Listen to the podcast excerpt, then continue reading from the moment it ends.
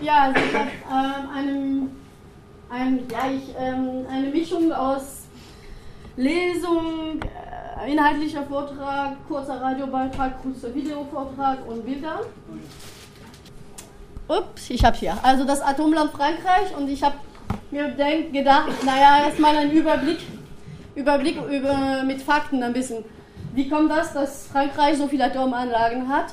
Ähm, das, äh, man muss sagen, dass Frankreich, also dass diese Trennung zivil, zwischen militärischer Nutzung und Zivilnutzung der Atomkraft, ähm, am Beispiel Frankreich sieht man, dass die gar nicht existiert. Die ersten Atomanlagen sind gebaut worden, bevor es überhaupt eine Anti-Atom-Bewegung gab, eine Öko-Bewegung gab. Das, ähm, es ist aber zu militärischen Zwecken im völligen Geheimnis gebaut worden. Und zwar ähm, 1945 haben wir die Gründung vom CEA, Kommissariat Energie Atomique. Das ist äh, das, äh, die Atom, ja, eine, Atom, eine, eine Behörde für atomare Forschung. Das Ziel von Frankreich nach dem Krieg war, die Atombombe zu haben. Und ähm, Plutonium für die Atombombe war das Wichtigste und deswegen die erste Anlage. Anlagen wurden zur Erzeugung von Plutonium für Atombombe und La Hague, was bekannt ist bei Castortransporten, ist eine solche Anlage. Die ersten Einheiten von La Hague sind gebaut worden zum Zweck der Plutoniumgewinnung und ich komme zu Hague auch äh, später zurück. Aber das erklärt auch, warum in Frankreich ähm, theoretisch darf man über Sicherheit von Atomanlagen nicht reden. Das steht unter Militärgeheimnis. Das wird unterschiedlich gehandhabt, aber man darf normalerweise auch keinen Fachplan von einem Atomtransport veröffentlichen.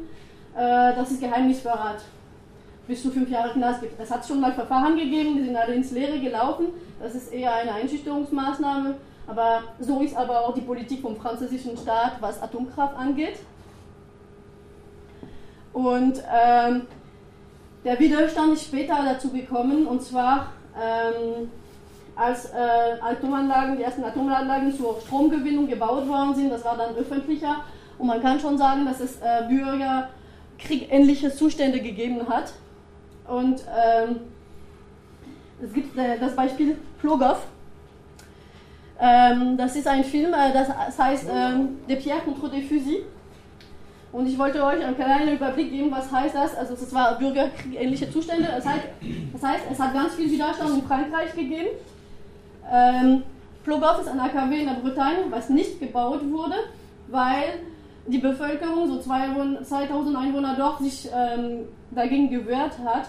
Und ähm, was der gelbe X im Wäldern ist, ist in Plogow äh, die Zwiebel gewesen als Widerstandssymbol. Und du siehst ähm, die Leute, das, also der Film ist ähm, ziemlich lang. Ich habe hier eine Minute rausgenommen, die ich äh, kurz zeigen werde.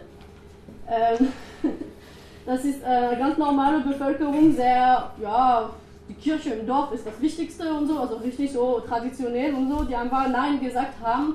Und da hast du die, die, ja, die älteren Damen, die dir erzählen, dass sie am Anfang sich kaum was getraut haben, aber dann ihre Zwiebel so am Hals haben und in den Gerichtssaal so gehen, um, äh, wenn Leute Prozesse hatten. Und das ging richtig hart zur Sache. Es wurde vom Hubschrauber mit Granaten in allen Richtungen ähm, geschossen. Und ähm, dieser Film gibt es nur auf Französisch.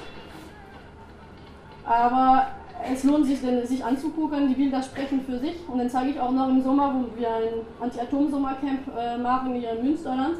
Und dann werde ich deswegen zeigen mit Simultanübersetzung, weil ich habe schon diese Erfahrung gemacht, dass die Leute richtig so, wie ist das möglich? Und ist sehr, sehr schön, dieser Film. Und deswegen wollte ich kurze Ausblick zeigen. Nur um zu sagen, weil alle sagen, naja, mit Frankreich gibt 80% Strom, Atomstrom, die gibt doch keinen Widerstand. Also so einfach ist es nicht. Und mein Schluss daraus ist, dass äh, die Atomkraft mit Gewalt, Polizeigewalt auf jeden Fall durchgesetzt wurde. Aber richtig heftige. Ja, ich habe diesen kurzen Ausblick, äh, äh, Auszug gewählt, weil das ist sehr symptomatisch für die Situation in Frankreich in den 70er Jahren. Ähm, für die ältere Generation ist äh, Vital Michalon auch ein, ein, Begriff. Das ist eine Person, die bei einer Demonstration gegen Schnellenbrüter in Frankreich, den Bau von einem äh, Atomreaktor äh, ums Leben gekommen ist, weil die Granaten, die die Polizei da schießt, das sind zum Teil Angriffsgranaten, die beim Explodieren ähm, sehr schwere Verletzungen verursachen können. Das habe ich auch selber bei Demonstrationen in Frankreich mit eigenen Augen gesehen und eigenen Ohren vor allem gehört. Ähm, also solche Wanderschuhe, wie ich trage, sind einfach nicht, mehr Dach, wenn du deine Granate abkriegst. Und ähm, die Bevölkerung, äh, also die Atompolitik ist in Frankreich schon mit Kriegswaffen ähm, durchgesetzt worden, wird heute immer noch. Da in Plogow haben, äh, sieht man im Laufe des Films, am Anfang waren das die Wehrdienstleistenden, also die Armee gibt es im Inneren und es gibt die Gendarmerie, vor allem auf dem Land ist die Gendarmerie zuständig, die Polizei, das ist äh, das Innenministerium, die Gendarmerie, das ist, äh, das, das ist die Armee. Das ist das Verteidigungsministerium, was zuständig ist. Das ist ein großer Unterschied äh, zwischen Polizei und Gendarmerie. Und die Spezialeinheiten der Gendarmerie gibt es auch. Und wenn das nicht reicht, dann holen sie noch äh, richtigen Soldaten dazu, die Aufstandsbekämpfung äh, eingesetzt werden. Und da hat man den, äh, damals im gehabt, das das war sehr symptomatisch, weil irgendwann hat man hier auf dem Schulter gesehen, das war die Fallschirmspringerbataillon gegen die Bevölkerung. Weil die armen äh, äh, Wehrdienstleistenden äh, irgendwann richtig geweint haben und das nicht mehr aushalten konnten. So. Ähm, ich sage das, damit man versteht, warum die Situation so ist und warum Atomkraft in Frankreich so tabu ist heute. Weil es ist so schwer für die Leute zu verstehen, warum redet keiner über Atomkraft, warum gibt es ähm, über 70% von Strom, was von Atomkraftwerken kommt. Und ähm, eine andere Strategie des Staates ist das gewesen, die, äh, die Leute zu kaufen. Zum Beispiel, ähm, also das Geld ohne Ende. Das ist eine Beruhigungsspiele, La Hague, ich habe die Zahl und die ist auch hier in einem Dokument.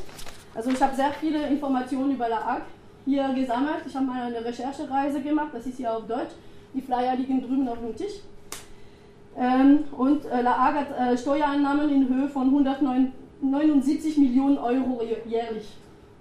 Wegen der Wiederaufbereitungsanlage, die da gebaut wurde, plus äh, ein Atommülllager. In Büren ist es ähnlich, also wo ähm, Atommüll gelagert werden soll und so weiter. Was haben wir heute? 58 Atomreaktoren, ein EPR im Bau, das ist auch ein Atomreaktor, das ist eigentlich ein Druckwasserreaktor, der heißt EPR, soll total neu klingen, aber die, diese Technologie ist aus den 90er Jahren. Das ist ein bisschen wie Stuttgart 21, die Kosten explodieren von ein paar Milliarden, Milliarden mehr. Oder, also das ist äh, jetzt, wir sind jetzt bei ich glaube, ich habe den Faden verloren bei sowas wie 6, 7 Milliarden Euro. Versprochen waren drei. Äh, ein weiterer EPR ist in Planung. Ich komme noch zu einer Karte. Wir werden das noch sehen. Es gibt den ITER-Reaktor. Ich komme auch noch zurück zum ITER-Reaktor. Ähm, mit der Karte zeige ich noch gleich, wo das ist. Äh, wir haben über 70 Prozent der Stromproduktion aus Atomstrom. Das variiert immer, weil im Winter zum Beispiel ganz viel mehr ähm, Strom verbraucht wird und man schön aus Deutschland importiert, aber im Sommer auch wegen der Klimaanlage. Ähm, und dann, ja, da, wie viel Atomstrom kommt und wie viel nicht Atomstrom ist, das variiert ja immer, aber das ist so um die 70 Prozent. Und wir haben Bühr, ähm, das ist ein geplantes Endlager, wo sie lustigerweise so Erkundungen gemacht haben wie in Gorleben und dann gesagt haben, naja, Tonstein ist cool, ähm, es darf nur keine Spalten geben. Dann haben sie eine geografische Karte hergegeben, das Dreieck, wo ähm, sie da Atommüll entlagern wollen, hat gar keine Spalten, gar keine tiefe Flüsse oder so. Der Rest der Gegend ist voll von solchen Spalten in dem Boden. Aber nur da, wo sie erkunden, ist es perfekt. Das hat sehr viele Ähnlichkeiten mit äh, Endlagersuche in Deutschland. Und so sieht das aus. Ähm, ja, ich muss ich versuche mal. IPR-Reaktor, der, der wird hier in Flamanville gebaut. Ähm, dort, äh, einer soll in Penly gebaut werden, er ist in Planung. So, Bür, das, Endlagerbaustelle ist hier. Genau. Super Phoenix, schneller Brüder, was ich zuvor erwähnt habe, ist hier, das ist abgeschaltet.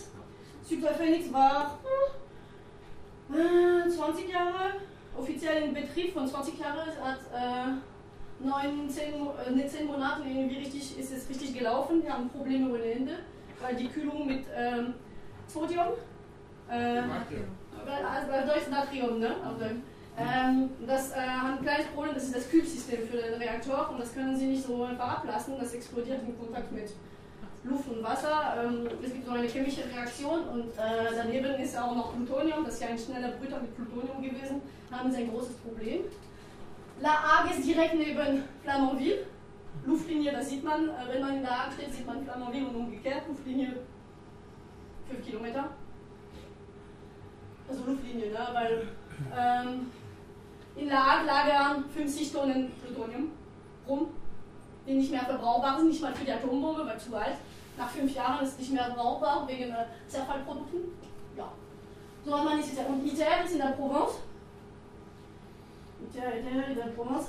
Es ist hier um die Ecke und ähm, das ist, wo ich anfange, was hat das mit uns zu tun? Ähm, das finde ich interessant. ITER, das ist, wird von äh, Euratom finanziert. Und Euratom ist natürlich Deutschen auch beteiligt. Und ähm, das ist bei Cadarache in der Provence, so ein bisschen, ja, bei Marcoule eigentlich um die Ecke, genau. Hier um die Ecke. Nicht hier, sondern hier. Und ich habe hier die Zahlen, genau. Äh, 20 Milliarden Euro soll das kosten. Die Europäische Gemeinschaft plus äh, Japan, China, Russland und Südkorea beteiligen sich finanziell daran. 20 Milliarden Euro. So.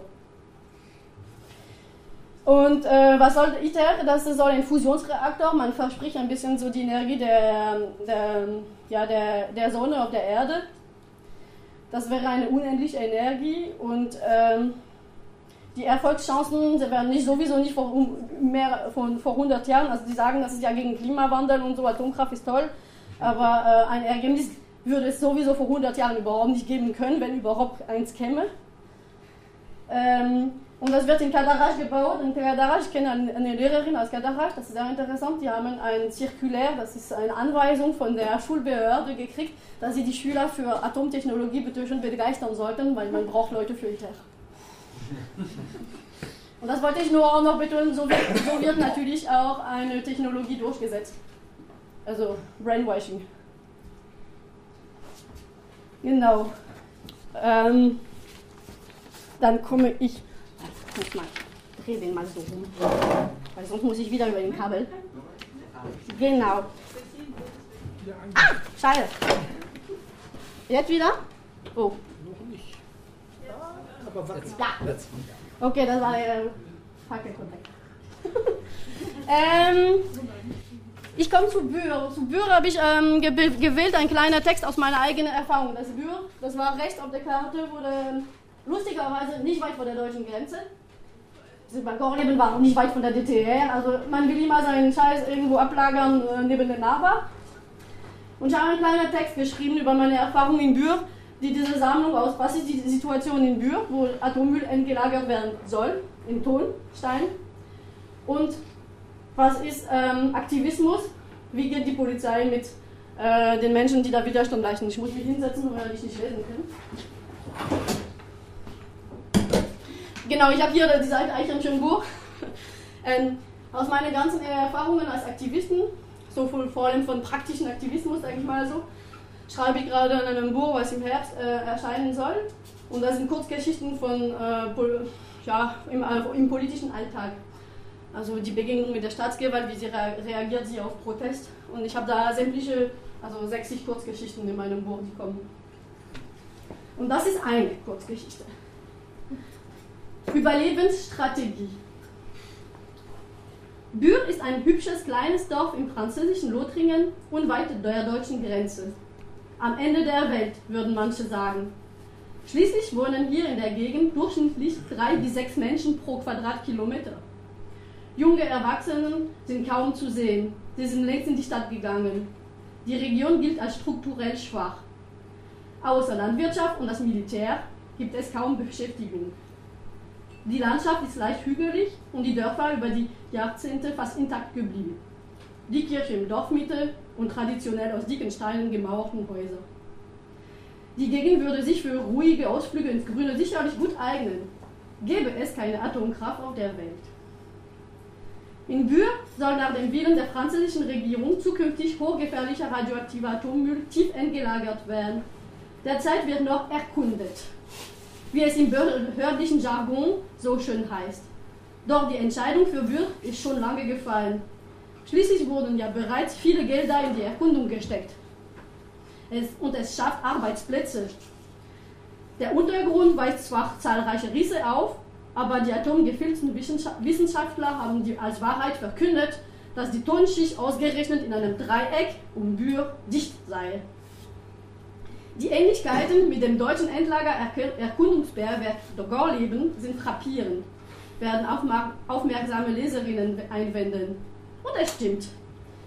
Was die Zuverlässigkeit der offiziellen Wissenschaftler und der Geopolitik angeht. In Gorleben wurde das Widerstandspotenzial von der Regierung jedoch fehl eingeschätzt. In Bühr dagegen geht, gehen keine Zehntausende auf die Straße, um gegen die Endlagerung und die Atompolitik zu demonstrieren. Wenn die ersten Atommülltransporte nach Bühr stattfinden, kann es sein, dass wir ein paar mehr Menschen werden. Es wird aber mit großer Wahrscheinlichkeit, was den Widerstand angeht, kein Gorleben sein. Vielleicht, weil das Militär die Anti-Atom-Bewegung bereits Ende der 70er Jahre zäh und erschlagen hat. Und der durchschnittliche französische Bürger ist doch, zumindest innerlich, stolz auf die sogenannte Force de Frappe, die Atombombe. Nichtsdestotrotz kommt es vor der Endlagerbaustelle immer wieder zu bunten Protestaktionen und Demonstrationen und die tiefe Ruhe wird jeweils für einige Tage gestört.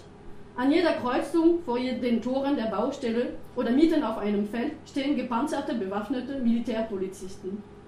Société nucléaire, Société totalitaire, atomare Gesellschaft, totalitäre Gesellschaft, lautet ein alter Spruch der Anti-Atom-Bewegung. Immer wieder mache ich die Erfahrung, dass er an seiner Bedeutung nichts verloren hat. Der Sommer 2005, insbesondere eine Julinacht, ist mir besonders in Erinnerung, in Erinnerung geblieben, für immer. Über 2000 Menschen hatten sich für ein mehrtägiges Anti-Atom-Musikfestival und weit von der Baustelle der ANDRA, die Nationalagentur zur Atommüllentsorgung, versammelt. Immer wieder kam es in diesem Zusammenhang zu Protestaktionen direkt am Zaun der Baustelle. Die Zufahrtsstraßen wurden tagsüber mit Steinmauern symbolisch gesperrt.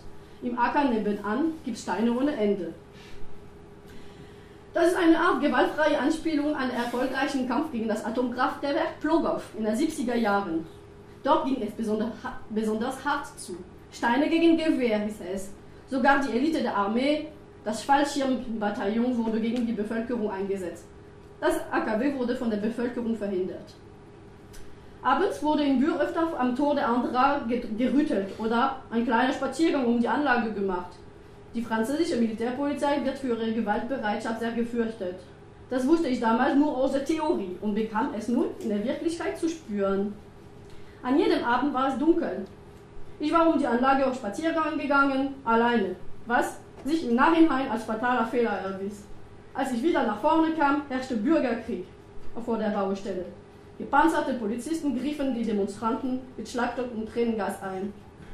Die Menge löste sich reich auf. Von hinten kommen geriet ich auf die falsche Seite von der Tränengaswolke, auf der Seite, wo die Polizisten standen. In der Hoffnung, noch nicht gesehen worden zu sein, hockte ich ins Gebüsch. Doch, ich sah die Polizisten auf mich zurennen. Sie waren voll gepanzert und schwarz. Als Menschen waren sie nicht zu erkennen. Sie schlugen bereits auf ihre Schutzschilder. Sie, schrien gewaltig unverständliche Worte. Die Gasmasken verzerrten ihre Stimmen. Ich stand und erhob die Hände. Damit wollte ich zeigen, dass ich keinen Widerstand leisten würde. Doch, es half nichts. Ein Polizist griff meinen Kopf an den kurzen Haaren und zwang mich in eine gebeugten Haltung. Ein, Poliz genau. Ähm, ein anderer Polizist hielt meine Hüften fest. Die anderen schlugen minutenlang mit ihren Schlagstöckern zu. Wie lange, das weiß ich nicht. Ich erinnere mich nur an den Schmerz. Aus meiner subjektiven Perspektive dauerte es lange, viel zu lange. Am folgenden, am folgenden Tag ließ ich die Verletzung ärztlich attestieren. Ich wurde für zwei Wochen krankgeschrieben, ich konnte mich kaum bewegen, mein ganzer Rücken war blau. Zurück zum nächtlichen Geschehen. Nachdem ich zusammengeschlagen wurde, wurde ich noch mit Handschellen im Rücken gefesselt und in ein Gebäude der Baustelle hineingeschleift. Etwas Verunsicherung konnte ich bei den Beamten zunächst verbreiten indem ich mit ihnen nur Deutsch redete. Folgen, aufstehen. Die Wortschatz der Beamten beschränkte sich auf diesen beiden Worten. Ich wurde von den männlichen Beamten durchsucht. Für Verwirrung sorgte meine Identitätskarte. Ich bin Französin. In diesem Moment spürte ich die Kraft der Sprache. Sie haben ein Verständnisproblem, ich nicht. Erläuterte ich den Beamten auf Französisch.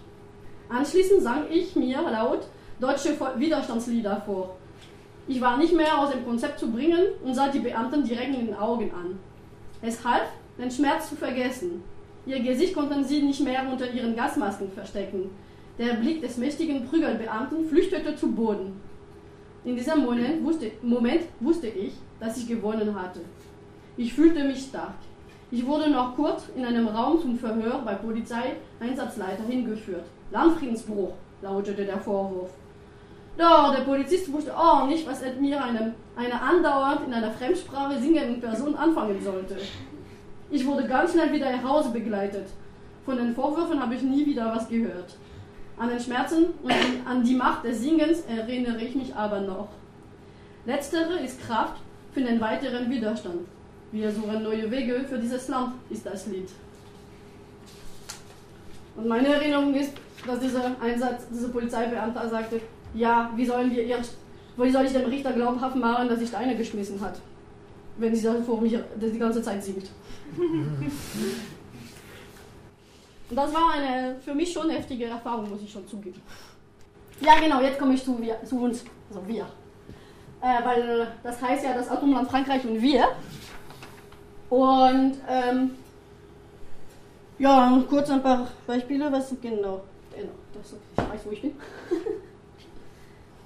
ähm, genau, also dann, ich habe überlegt den Beispiel an Areva und Urenco. Areva, das ist die französische Firma, die ist äh, ähm, die betreibt zum Beispiel die Urananreicherungsanlage in Pialat.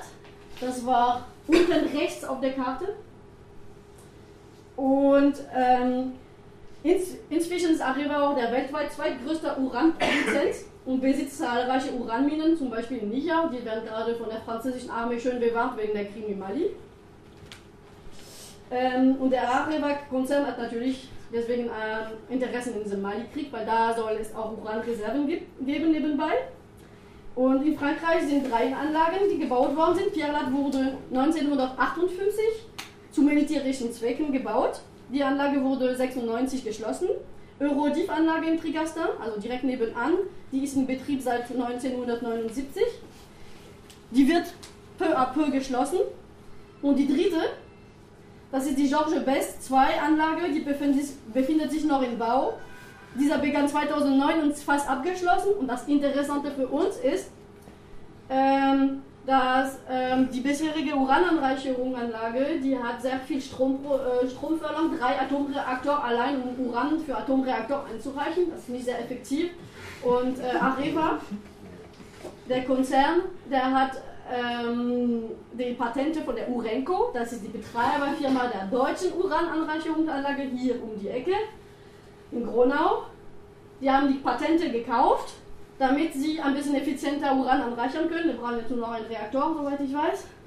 Ähm, das ist die Zentrifugtechnik. Also früher wurde in Frankreich für Gasdiffusion gemacht und heutzutage wird für Zentrifugtechnik äh, durchgeführt. Also das ist zum Beispiel eine Kooperation zwischen Frankreich und Deutschland, zwischen Areva und Urenco. Ähm, genau, bis 2016 soll bei der neuen Anlage mit der Urenco-Patent 7,5 Millionen Urantrennarbeit äh, äh, produziert werden. Und ähm, in Münsterland haben wir ja eben die Urenco-Anlage Wobei Almelo in den Niederlanden hat auch eine Urenco-Anlage, das eine Urananreicherungsanlage, die alle Welt mit angereichertem Uran für Atomkraftwerke versorgen. Und ähm, die seit, seit Jahren wurde die, die Urananreicherungsanlage mit Unterschrift von unserem damaligen grünen Minister Trittin ähm, äh, durchgeführt und soll jetzt auf ähm, 4200 Jahrestonnen also noch geringer als die zukünftige Anlage in Frankreich, aber immerhin ganz viel. Und das ist das, äh, im Namen des Atomausstiegs ist es genehmigt worden. Ähm, genau, und dann zusätzlich äh, ist gerade ein, ein, Zwischenlager gebaut worden für Uranoxid. Ähm, das ist der Müll, der bei Urananreicherungsanlage äh, entsteht, weil wir haben nicht nur die Castortransporten, eigentlich ist das ein ganz kleiner Teil von der ganzen Müll. Bei jeder äh, Etappe der Spirale entsteht ganz viel Atommüll. Und das ist wiederum ein Problem, aber da komme ich gleich dazu, zu den, was da mit diesem Müll passiert. Ähm, heutzutage hat Urenco knapp 10% des weltweit angereichten Uran. Äh, 10%, 10% ist nur Gronau. Das Gronau, ja, ich habe ja, ich hab 25%. Hier steht, knapp 10% der weltweit eingereichten Uran stammen aus der UA Gronau. Richtig, oder? Ja. Genau. Ähm, also man sagt, dass 30 bis 35 AKWs damit versorgt werden können. Genau. Ähm, und wir haben hier in der Gegend auch noch die Areva Brennelementefabrik, also die gehört Areva, dem französischen Konzern. Das ist nicht weit von hier, auch wenn in Niedersachsen, weil die Grenze dazwischen liegt. Äh, das ist in Lingen. Und ähm, das ist 40 Kilometer nördlich von Gronau und dort werden die Brennelemente zur Verwendung in Leichtwasserreaktoren und Siedwasserreaktoren hergestellt. Und ähm, die Anlage ist neun- neun- 1979 in Betrieb genommen worden. Und ähm, das, der gemeinsame Nenner dieser beiden Anlagen, die Gronau-Anlage und die Lingen-Anlage, ist, dass äh, deren ähm, Betrieb nicht befristet ist. Das heißt, es wird angeblich äh, aus der Atomkraft ausgestiegen, aber Atomkraftwerke werden weltweit mit Uran äh, und Brennstäben aus Deutschland beliefert. Wenn man sich die Genehmigung für Atomtransporte anschaut, wird im Jahr fast jeden französischen Standort einmal mit Brennelementen aus Deutschland beliefert. Fast alle Standortnamen sind drin, bis nach, ähm, nach in der Gegend von der Atlantikküste, da in der Nähe von Bordeaux, bei Golfech zum Beispiel. Und Genau. Man muss auch wissen, dass viele äh, Transporte auch ähm, über den Hamburger Hafen abgewickelt werden. Wir haben auch neulich erfahren, die ersten Brennelemente-Transporte zum neuen Atomreaktor in Finnland, EPR-Reaktor, was auch von Areva gebaut wird, sind zum Beispiel über den Hamburger Hafen äh, gelaufen in der letzten Zeit. Und das wird auch weiter so sein. Und deswegen nenne ich auch Atomtransporte eine Achillferse, nicht nur weil sie gefährlich sind, also das ist schon eine Schwachstelle, auch weil die gefährlich sind, die sind angreifbar, auch für Leute, die vielleicht böse Absichten haben. Und wieso sie angreifbar sind? Naja, das meine ich dadurch, dass äh, wir selbst als Aktivisten, ähm, naja, so schwer ist es nicht, einen Atomtransport zu stoppen.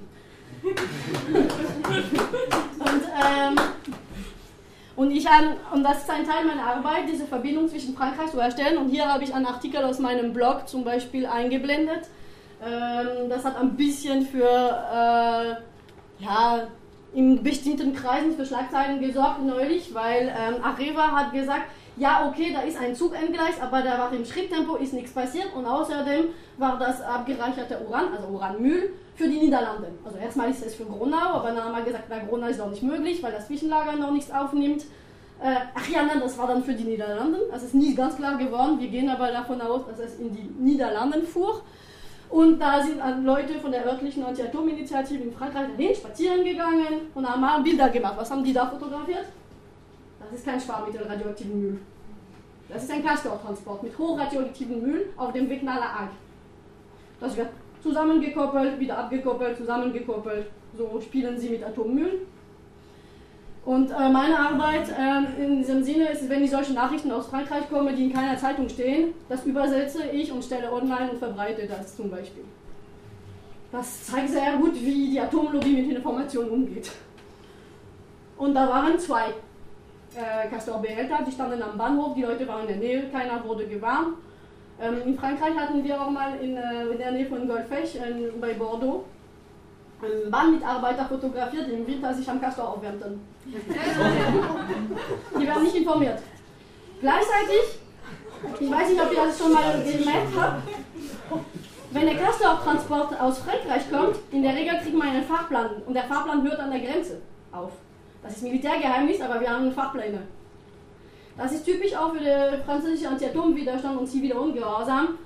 Äh, Dass das Militärgeheimnis und ein großes Risiko eingeht, das stört die nicht. Also die zweitgrößte Ge- Eisenbahngewerkschaft ist gegen Atomtransporte, sagt das auch. Also da hat sie auch eine Pressemitteilung und deren Pressemitteilung hatte ich teilweise übersetzt. Ähm, ja, und, äh, die, und die erzählen dir gerne, wie man einen Zug stoppt. Na? Ähm, ich habe sehr viele Informationen darüber aus Frankreich gekriegt von Bahnmitarbeitern. Ähm, wenn du in Deutschland einen Kontakt zu Bahnmitarbeitern suchst für sowas, es gibt einen kulturellen Unterschied, der dazu führt wahrscheinlich, dass es nicht so ist.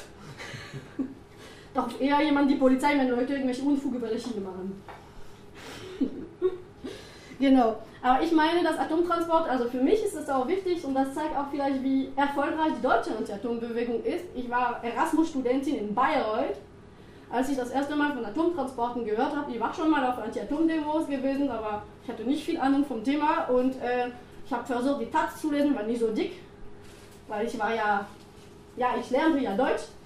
Und dann habe ich was vom Castor erzählt bekommen und ähm, ich dachte, es sei ein Biber, weil das französische Wort ähm, Castor zurück übersetzt, also äh, wenn du das französische Wort Castor übersetzt ins Deutsche, das ist ein Biber. Im Englischen genauso, im Spanischen genauso, das heißt im lateinischen Sprachraum ist es so. Und ich habe mich gefragt, was machen die Leute auf der Schiene? Okay, die Deutschen sind für, für Tierschutz. aber, aber, aber, was hat ein Tierschutz mit Radioaktivität zu tun, mit Schiene? Und irgendwann habe ich ähm, gefragt, äh, im Wörterbuch geguckt, ist der Biber ein Castor? Und dann wurde schief angeguckt und das hat sich ins Rollen in meinem Kopf gebracht, dass ich äh, sechs Monate später äh, meinen ersten Ankettkurs, wie man sich an der Schiene festkettet, und ein Jahr später war ich an der Schiene in Frankreich festgekettet, gegen den Castor-Transport. Weil mich hat empört, dass ich einfach keine Ahnung vom Thema hatte und ich habe festgestellt, immerhin in Deutschland ist das Thema bis nach Bayreuth zu mir gekommen. In Frankreich war es nicht der Fall gewesen. Das zeigt auch schon eine gewisse Erfolg einer Anti-Atom-Bewegung, wie die Menschen erreicht werden. Ich war schon sensibilisiert für das Thema, dachte es aber ein Biber. Später mal. Ja. Weil ich habe den nächsten Text und das ist da. Ihr habt gerade die Bilder, ihr habt gerade ein bisschen die Vorstellung, wie das ist. Und äh, jetzt ist es wie das wach. Wie, wie es sich in Worten gefühlt hat. Das heißt, nach der Aktion ist vor der Aktion. Der Hubschrauber fliegt, ob er uns sehen kann, ob die anderen schon entdeckt wurden.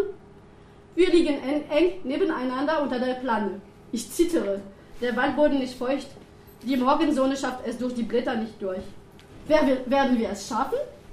In Zeiten, wo das Wort Atomausstieg in aller Munde ist, liegt es mir besonders am Herzen, mit öffentlichkeitswirksamen Aktionen darauf aufmerksam zu machen, dass dem leider so nicht ist. In Gronau wird Uran für Atomkraftwerke in aller Welt angereichert. Heute ist ein besonderer Tag, das ist Transporttag für den Atommüll aus der Anlage. Der Müll soll nach Frankreich aus den Augen, aus dem Sinn, Atommülltourismus als Scheinentsorgung. Nein, das darf nicht sein. Der Hubschrauber ist weg. Wir klettern los. Ich bin erst wenige Meter hochgekommen und schon Atem. Der Rucksack mit den Seilen wiegt schwer. Noch ein paar Meter und wir sind alle vier außerhalb der Reichweite. Der Hubschrauber fliegt über uns. Ich umarme den Baum und traue mir keine Bewegung. Wir dürfen nicht zu früh entdeckt werden ob es eine gute Idee war, genau die Bäume beim Bahnkilometer 36.2 zu wählen, wo ich bereits vor vier Jahren gegen einen Atommülltransport sechs Stunden lang demonstrierte. Damals war es ein Überraschungscoup. Mit Protest in dieser Form rechnete die Polizei nicht. Ich bin inzwischen bei meiner fünften Aktion über dieser Strecke in luftiger Höhe. Vor vier Jahren war es noch Wertstofftransporte nach Russland dem konnte der Protest ein Ende setzen. Heute fährt dieselbe Fracht, als Müll deklariert, nach Frankreich. Dieses Mal bin ich nicht alleine, weder in der Luft noch am Boden. Das ist ein schönes Gefühl. Eine Regionalbahn fährt unter uns durch und bremst kurz darauf. Ein, bremsender, ein bremsender Zug, das haben die anderen Kletteraktivisten auch wahrgenommen. Was nun? Hat uns der Lokführer gesehen? Glänzen unsere frisch gespannten Seile in der Sonne? Es vergeht eine Viertelstunde und es ist immer noch keine Polizei zu sehen. Der Bahnverkehr scheint aber eingestellt zu sein. Per Funk kommt dann die Erklärung. In Höhe von Bahnkilometer, Bahnübergang K65, Wellberger Damm, demonstriert ein Dutzend Aktivistinnen. Zwei Menschen haben sich an der Schiene festgekettet. Yeah, die Maulwürfe haben es auch geschafft. Ich freue mich und spüre Erleichterung. Doch die Aktion fängt erst jetzt an. Das wissen wir. Ihr Glück kennt die Polizei noch nicht. Der Hubschrauber kreist ohne Ende. Er beschäftigt sich, er beschäftigt sich aber nicht mit uns, gesehen als uns noch gar nicht, sondern mit der Demonstration vor uns. Ich mache es mir zunächst auf einen Ast gemütlich. Wir halten uns auf dem Laufenden, die Meldungen sind verblüffend. Der Zug, Zug soll in die Anlage zurückgefahren sein. Was heißt das nun? Wir können bereits den ersten Erfolg mit hohem Symbolwert feiern. Eine rabiate Räumung mit in Gewahrsamnahmen wird uns per Funk gemeldet. Wie geht es den Freundinnen? Wo werden sie hingebracht? Diese Fragen gehen mir durch den Kopf. Doch ich muss jetzt auch, mich jetzt auf das Klettern konzentrieren. Wir sind jetzt dran. Zwei Stunden sind seit Beginn der Protestaktion vergangen. Die Polizei weiß Bescheid. Nach der Aktion ist vor der Aktion.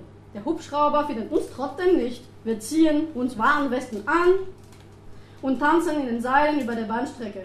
Jetzt hat er uns. Und das werde ich bald bedauern. Der Hubschrauber kreist, der Lärmpegel macht uns wahnsinnig. Nach und nach versammeln sich Polizisten unter uns. Es passiert lange nichts. Die Polizei ist, wie wir später erfahren, noch mit den Aktivisten der Enquete-Aktion beschäftigt. Selber schuld, wenn sie auf die unsinnige Idee kommen, die Menschen in Gewahrsam zu nehmen und quer durch die Gegend zu fahren. Irgendwann ist es mindestens eine weitere Stunde vergangen, werde ich von einem Herrn mit vier Sternen auf dem Schulter persönlich gegrüßt. Er fühlt sich wichtig mit seinen Sternen und seinem Megafon in der Hand. Uns beeindruckt es überhaupt nicht. Sterne gibt es ganz viel im Himmel. Eine Spezialeinheit trifft ein. Die Ausstattung an Klettermaterial eines einzigen Beamten hat bestimmt mehr Wert als unsere vier Ausstattungen zusammen. Die Durchsagen des Polizisten mit Megafon empfangen wird mit lautem Gesang. Zwischen unserer, die unsere Versammlung in den Beu äh, zwischen seinen Durchsagen schreibt sich der Polizist etwas auf. Wir amüsieren uns über die Auflage, die unsere Versa unserer Versammlung in den Bäumen erteilt wird. Keine Äste herunterfallen lassen. Das schaffen wir schon. Ich hänge bequem in der Hängematte und mache zwischendurch ein paar Übungen kopfüber mit zwei anderen Eichhörnchen. Das macht Spaß. Es kommt die nächste Auflage. Wir müssen uns nun entfernen, den Lichtraum ca. 12 Meter über der Schiene verlassen. Ansonsten wird unsere Versammlung wegen Nichtbeachtung der Auflage aufgelöst. Da hat sich der Sternmensch richtig was ausgedacht. Dann soll die Polizei unsere Versammlung selbst auflösen. Wir werden uns nicht freiwillig entfernen und vorschreiben lassen, wo wir demonstrieren dürfen. Die hochgerüsteten Polizisten fangen an, die Bäume rechts und links zu erklimmen. Immer wieder müssen sie darauf aufmerksam Immer wieder müssen wir sie darauf aufmerksam machen, dass sie uns gefährden, indem sie mit ihren Steigeisen auf unsere Seiten treten. Steigeisen sind eigentlich völlig überflüssig, aber die Polizei kann nicht anders. Ein Turmtriebwagen kommt. Ich muss doch aus meiner Hängematte herauskrabbeln. Ich will nicht einfach so runtergepflückt werden. Ich gehe, ich gehe Eichhörnchenbulle spielen von Ast zu Ast. Der Polizist im Baum hat nicht gelernt, sein Seil korrekt mitzunehmen. Pech gehabt. Ich schnappe mir das Seil und binde es fest. Der Polizist findet es gar nicht so spaßig. Er muss sich erstmal befreien, bevor er sich um mich kümmern kann. Ich lasse mich schließlich, schließlich kopfüber in die Hebebühne ziehen. Schaut erzählt mir der Kranführer der Bahn, er sei schon bei drei Aktionen von, mit mir im Baum dabei gewesen. Der Chef vom Technischen Einsatzdienst für Höhen und Tiefen, der Polizei, fragt, wie es dem Kumpel der Fuldatalbrücke geht. Man kennt sich. Die, die, letzte Begegnung war vor nicht einmal drei Monaten. Und die Fuldatalbrücke, das war der dreistündige Castor-Stopp von November 2010 bei Kassel. Die Polizisten am Boden empfangen mich gewaltsam und drängen mich zur Seite. Ich amüsiere mich noch über das Katz-und-Maus-Spiel mit den letzten Kletteraktivisten im Baum. Die Polizisten wollen überhaupt nicht lachen. Meine Sachen werden durchsucht und durcheinander gebracht. Es wird mir erklärt, dass ich mich nun in Unterbindungsgewahrsam befinde und einem Richter vorgeführt würde. Dazu kommt es doch nicht. Die Polizisten haben keine Lust auf meine Klagen gegen ihre Maßnahme. Da habe ich schon einige gewonnen. Ich werde nach knapp einer Stunde mit meinem, einem Platzverweis für die 500 Meter rechts und links von der Schiene entlassen. Dass ich aufgrund meiner Schwerbehinderung so weit nicht laufen kann, wollen die Behaupten nicht verstehen. Die anderen Aktivisten stützen mich und wir machen uns auf dem Weg zum Camp. Dort mische ich bis in die Abendstunden hinein an den Vorbereitungen für die Blockade der Urananreicherungsanlage am Tag darauf mit. Atomausstieg ist Wusel, Hand, Schotter und Seilarbeit. Und äh, dieser Artikel äh, ist erschienen auch in der Graswurzelrevolution. Die liegt da drüben auf dem Tisch von, von äh, September letztes Jahr. Diese, letztes Jahr ist jetzt, ja. Genau, jetzt komme ich mal ein bisschen wieder zu äh, inhaltlichen Sachen. Mit meinem ganzen Krempel da. Ja. Wir haben die Normandie, ich wollte ein Spezialpunkt, die Normandie, das ist diese Ecke oben links. Und da gibt es da diese EPR-Reaktor im Bau, es gibt schon Atomreaktor, es gibt die Wiederaufbereitungsanlage und, und, und. Also Atommüll wird da auch gelagert. Und ähm, das nenne das Mini-Atom, ich deswegen ein Mini-Atomland. Und ähm, hier sind extrem viele Informationen darauf, da, äh, darüber, wie das entstanden ist. Und ähm, ich habe hier auch in meinem Blog äh, zum Beispiel Artikel darüber geschrieben, weil ich im Sommer dort war, äh, wegen dem Kampf gegen Hochspannungsleitungen. Und da habe ich ein bisschen Hintergrundinformationen, die sind da zu sehen, äh, was es äh, die Normandie auf sich hat. Aber genau, ich wollte noch zeigen, wie das aussieht. Das ist ein kleiner Ausschnitt der Karte von zuvor. Centre de Stockage de la Manque, das ist, das ist ähm, Atommülllagerung. Brennilis, links, also in der Bretagne gibt es ein AKW, das sind militärische Anlagen. Unten Le Carnet, was durchgestrichen ist, das ist äh, ein EPR-Reaktor, was verhindert wurde. Und ich bin hier aufgewachsen. Cool, ne? Das hat mir nie ganz Sicherheitsgefühl gegeben, aber ich wusste nicht, was Atomkraft ist damals leider. Darüber bin ich auch nicht aufgeklärt worden. Genau. Und ähm, die Fakten habe ich schon in grobe Umrisse und da gibt es so ganz viele Hintergrundinformationen auch hier drauf, also mit diese 50 Tonnen Plutonium, die da drunter lagen und so, ganz viele unangenehme Sachen. Und deswegen nenne ich auch die Wiederaufbereitungsanlage LAAG als Müllvervielfältigungsanlage LAAG. Weil eigentlich mehr Müll rauskommt, als reingekommen ist. Weil diese chemische Trennung, die da stattfindet, auch ganz viel äh, anderen Stoff verseucht. Und das ist alles ähm, das äh, alles Schwachmittel, radioaktiven Müll und ein Großteil soll jetzt auch nach Ahaus. Hier wieder in der Gegend. Und da wird gerade gemessen, ob der Polizist strahlt. Also ich wollte, ich liebe Käse aus Frankreich, aber ich muss euch sagen, dass Camembert immer aus der Normandie kommt und da bin ich immer ein bisschen vorsichtig, weil direkt in La äh, neben La Hague, da sind Kühe. Da stört keiner. Also nur der Butter von La Hague ist umgenannt worden. Es, es, gab Butter früher, das hieß Laag Butter, aber das ist jetzt ähm, umgenannt worden. Steht nicht mehr das Wort Laag drin, weil es doch nicht so gut war zum Verkaufen. Und ähm, mein Anlass ist, ein bisschen was zum Widerstand zu erklären. Ähm, es gibt in Frankreich auch Protest gegen Castortransporte. Und zum Beispiel oben links, das ist ein Bild gegen einen Castortransporte aus Italien nach La Hague. Und da haben Leute mal Beton unter der Schiene gefunden und das war, nachdem in Deutschland mal Leute Beton unter der Schiene gefunden hatten. Also ich glaube, da gibt es ein paar Leute, die Plagiat gemacht haben. Und da war der Zug zum Beispiel fünf Stunden zum Stehen gekommen. Und weil das äh, sich nicht so gut tut für die Polizei, dass der Zug so lange steht, ähm, das da äh unter rechts, ähm, das ist ähm, der Castor-Transport nach, La, nach äh, Gorleben 2010.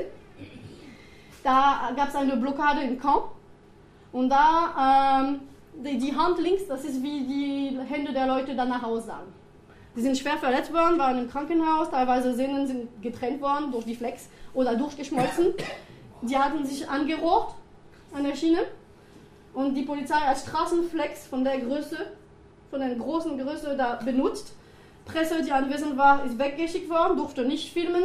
Die haben eine Baumarktplane hochgehalten, damit man auch nicht aus der Entfernung sehen kann und die haben die Leute misshandelt und ver verletzt.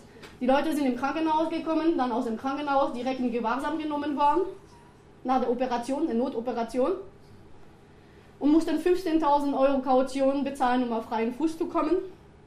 Und das erzähle ich auch jetzt auch, ein bisschen um zu zeigen, was die Unterschiede zwischen Frankreich und Deutschland sind. Das ist schon, was die Gewalt angeht, ein großer Unterschied. Gleichzeitig, wenn drei Leute ein Transparent überhaupt über irgendwo aufhängen, das interessiert die Polizei nicht. In Deutschland Versammlungsgesetz, Versammlungsgesetz und ähm, Personal, Personal, also das passiert in Frankreich nicht. Das ist unterschiedlich.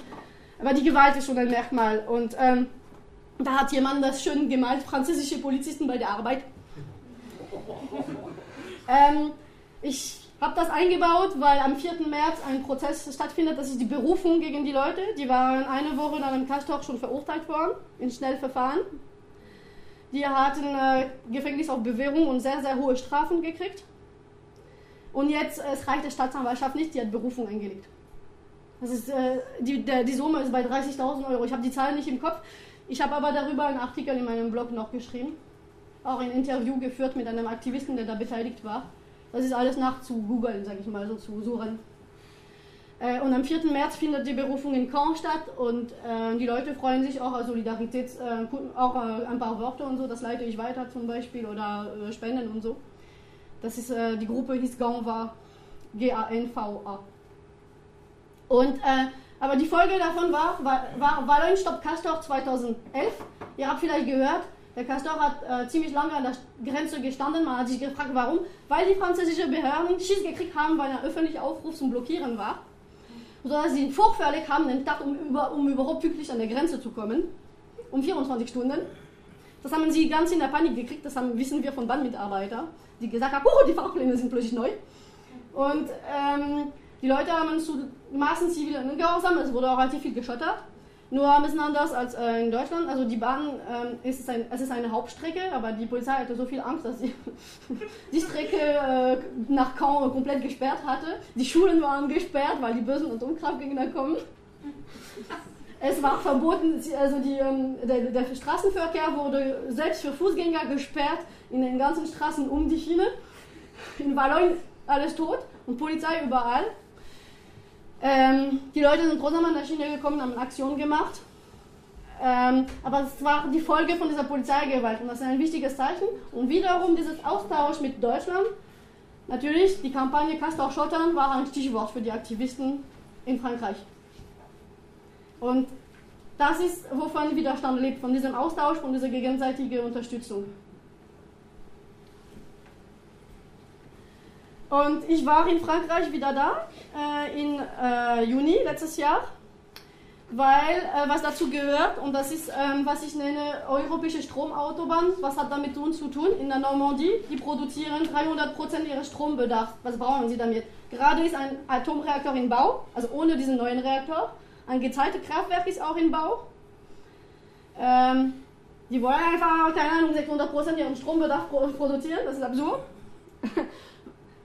Ja, was der Interesse daran ist, ist sogenannte Stromautobahn, die von da oben über äh, quer durch Frankreich, äh, Spanien, Desertec, diese Solarstrom in der Wüste, ähm, also wie dann nach Deutschland und bis nach Finnland so etwa.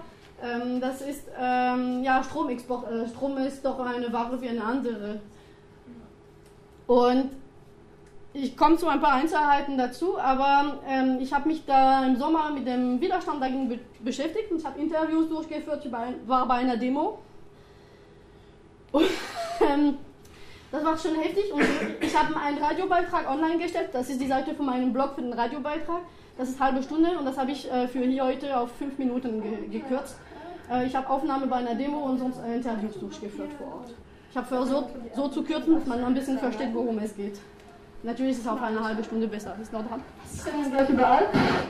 Ich habe die Widerstandstage im Juni zum Anlass genommen, mir ein persönliches Bild von der Situation zu malen. Zurück komme ich begeistert und schockiert, voller Hoffnung und wütend zugleich.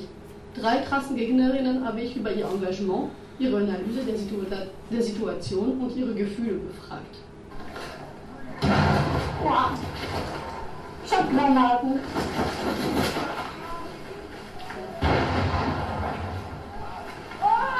Innerhalb einer halben Stunde wurden ca. 24 Menschen verletzt, die meisten durch Splittergranaten. Als ich am Tag danach Jean-Claude und Gabi besuche, stehen sie noch unter Schock. Jean-Claude Brossard war bis Juni Oberbürgermeister vom Dorf Le Chefren. Er hat es versucht, die Trasse mit legalen Mitteln zu verhindern, vergeblich. Die Eskalation am Widerstandswochenende war die logische Folge der Ereignisse der letzten Monate. Gestern in Montamoros war die Krönung. Wir stehen aber bereits seit März unter polizeilicher Überwachung rund um die Uhr. Familientreffen enden immer in der gleichen Art und Weise. Der Hubschrauber verfolgt die Gäste bis zu ihrer Wohnung. Jean-Claude erzählt mir von den Gefahren der Atomkraft und der Hochspannungsleitung. Ich bin gegen die Trasse, weil ich gegen die Atomkraft bin.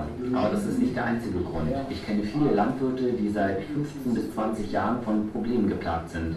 Wir sind in einer sehr feuchten Gegend. Der Streustrom ist überall. Es gibt viele Prozesse. Das Stromnetzunternehmen RTE, die Landwirtschaftskammer und das Landwirtschaftsministerium einigen sich mit den Betroffenen. Die Kühe verlieren ihre Milch, sterben einfach so ohne erkennbaren Grund. Sie bekommen dann Geld. Ich kenne Landwirte, die seit über 20 Jahren so entschädigt werden und keiner redet darüber. Warum? weil in den Verträgen steht, über den Inhalt der Verträge darf niemand unterrichtet werden, ohne dass die schriftlich von den Parteien genehmigt wird. Die öffentliche Auseinandersetzung um die Terrasse hat immerhin dazu geführt, dass immer mehr Menschen sich trauen, darüber zu reden. Kommune Lüchefren hat sich durch die hohen Summen im Rahmen der Projektbegleitung zu HSL nicht beirren lassen. Jean-Claude Bossard ist im Juni 2012 zurückgetreten, nachdem die Situation sich zugespitzt hatte und das Dorf mit der Ingewahrsamnahme seines Oberbürgermeisters Schlagzeilen sorgte. Moraes, Mutter von zwei Kindern, wohnt in Sichtweite der neuen Trasse. Sie ist immer gegen die Atomkraft gewesen und dadurch in den Kampf gegen die Trasse hineingerutscht. Sie erzählt, wie der Kampf sie radikalisiert hat. Peut-être trop vite d'ailleurs. Es ging super schnell, vielleicht zu schnell, weil wir uns ja gar nicht auskennen. Und es geht zugleich sehr langsam voran. Der Kampf dauert seit sieben Jahren an.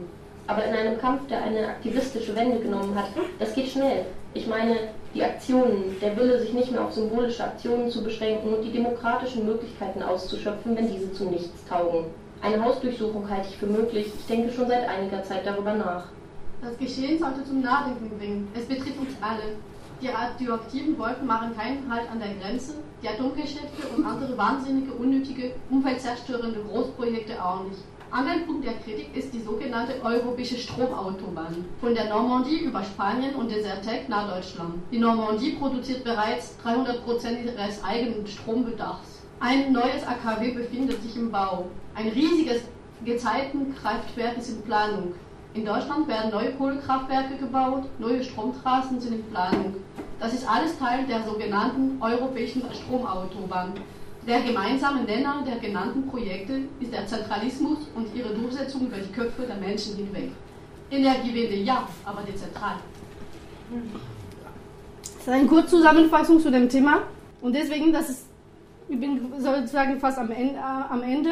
das ist also ein bisschen die Botschaft daran, ein bisschen über die Grenze hinaus gucken, was hat das für Auswirkungen für uns. Das heißt, diese Hochspannungsleitungsbau in Frankreich oder diese Netze, die in Deutschland angeblich so teuer sind. Und warum ist die Energiewende so teuer? Weil man Hochspannungsleitungen ohne Ende bauen will, zum Beispiel für Kohlekraftwerke. Also das hat eigentlich mit der Energiewende, mit regenerativen Energien nichts zu tun, sondern ähm, in der Nähe von da, wo ich wohne, im Norden, dann äh, soll äh, Offshore-Anlage in einem Meer gebaut werden. Das ist zentralisierte Energiequelle. Der gemeinsame Nenner ist, das ist alles zentralisiert. Und deswegen ist es wichtig, bei dieser Energiewende zu sagen, wir wollen ja die Energiewende, aber dezentral.